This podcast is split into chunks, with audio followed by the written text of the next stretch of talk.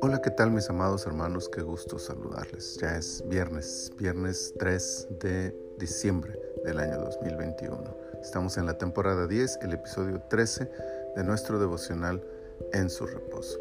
Quiero leerles del libro de Josué, el capítulo 13, el versículo 33 que dice, Mas a la tribu de Leví no dio Moisés heredad. Jehová Dios de Israel es la heredad de ellos como él les había dicho. Dos veces este capítulo señala la ausencia de tierras en posesión para la tierra, para la tribu de Leví. La primera de ellas, en el versículo 14, hace la observación de que la manutención de esta tribu sería por medio de los sacrificios, es decir, que el sistema religioso de la nación proveería de los medios necesarios para que subsistieran. Todo el sistema religioso establecido en la ley de Moisés detalla esta expresión. Los levitas y la familia sacerdotal no tendrían posesión como sus hermanos de las demás tribus, pero Dios estableció un medio para suplir sus necesidades. Pero el último versículo del capítulo, el que hemos ocupado para este devocional, va más allá de una necesidad material. La heredad de la tribu de Leví sería Dios mismo. Jehová es la heredad de ellos. La expresión revela intimidad, cercanía, comunión. También nos muestra la atención personalizada que esta tribu tendría de parte de Dios para sus necesidades. La tribu perdió el derecho a poseer un pedazo de tierra, pero ganó el derecho a esta cercanía con Dios y a este cuidado especial de su parte.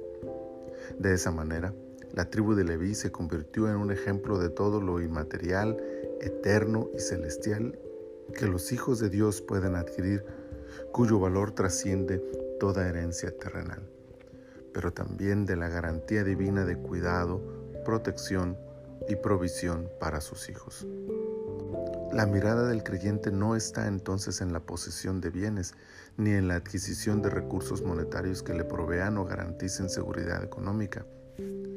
Es prioridad del Hijo de Dios agradarlo a Él, vivir en comunión con su Señor, honrándolo, obedeciéndolo y sirviéndole en todos los aspectos de su vida, con la certeza absoluta de que ningún bien le hará falta, pues Dios mismo cuida de su vida y suple todas sus necesidades.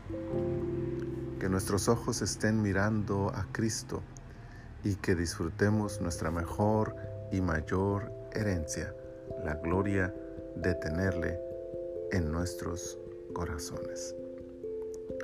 Bendito Señor, te adoramos y te damos gracias en esta hora por todas tus bendiciones, por este día, por llegar a este fin de semana, por nuestra familia, por nuestro trabajo. Muchas gracias, Señor. Pero muchas gracias por la mejor y más grande herencia, tu presencia, tu promesa de fidelidad, de cuidado, de amor. Gracias.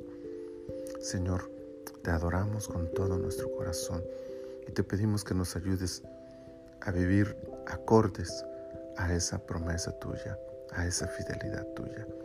Muchas gracias te damos por todo, Señor, en el precioso nombre de tu Hijo Jesús. Amén. Amén.